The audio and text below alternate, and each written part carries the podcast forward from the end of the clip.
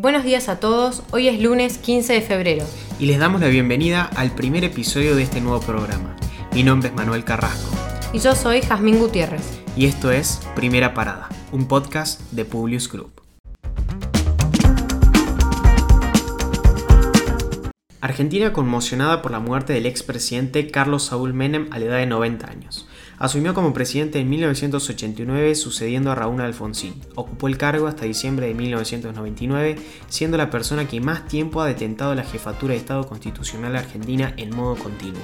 El actual presidente de la Nación y los exmandatarios Cristina Fernández de Kirchner y Mauricio Macri lamentaron la muerte y enviaron sus condolencias a la familia del difunto.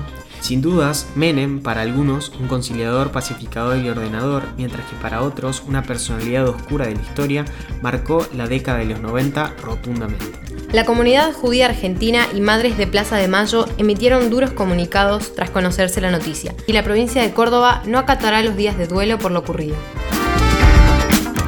El presidente de la Nación informó mediante su cuenta de Twitter que se creará un Consejo Federal para el abordaje de femicidios, transvesticidios y transfemicidios. Alberto Fernández, crítico con la Corte Suprema después del fallo unánime que confirmó la condena a Milagro Sala. El presidente considera que hay un desafío a su autoridad política, que el alto tribunal está en crisis por sus internas y que es necesaria una profunda reforma de su funcionamiento institucional. Críticos de la justicia sostienen que existió lofer tanto hacia la ex gobernadora jujeña como los funcionarios del pasado gobierno kirchnerista. La Nación estableció el orden de vacunación para los docentes con las 400.000 dosis que llegaron al país. Nuevo estudio afirma que el PBI per cápita argentino retrocedió al nivel de hace 14 años.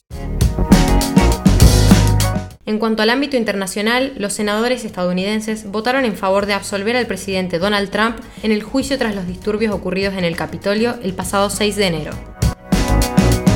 La sonda espacial de Emiratos Árabes dio a conocer su primera imagen de Marte, captada a unos 25.000 kilómetros de altura sobre la superficie del planeta rojo. La sonda, conocida como Amal, que significa esperanza, había despegado en julio del año 2020 desde Japón. La imagen es la primera captada por una sonda árabe en la historia. Chile calcula que al 25 de febrero habrá llegado a vacunar a 4 millones de personas contra el coronavirus. En total, 1.8 millones de personas ya están vacunadas. Cataluña vota en plena pandemia tres años después del fallido intento independentista. El economista Mario Draghi juró hoy como nuevo primer ministro italiano tras la dimisión de Giuseppe Conte. Decenas de heridos por el sismo que ocurrió en Japón el fin de semana.